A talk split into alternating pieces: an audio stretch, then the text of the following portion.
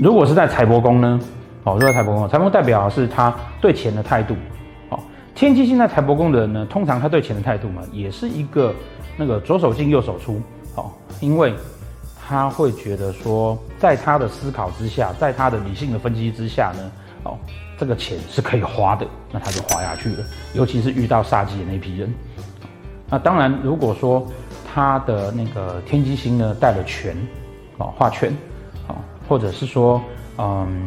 他的那个天机呢，是跟巨门同宫的，哦，这种比较容易会没有安全感的星耀，他就会相对对钱财就比较控制得住，会比较做精密的计算，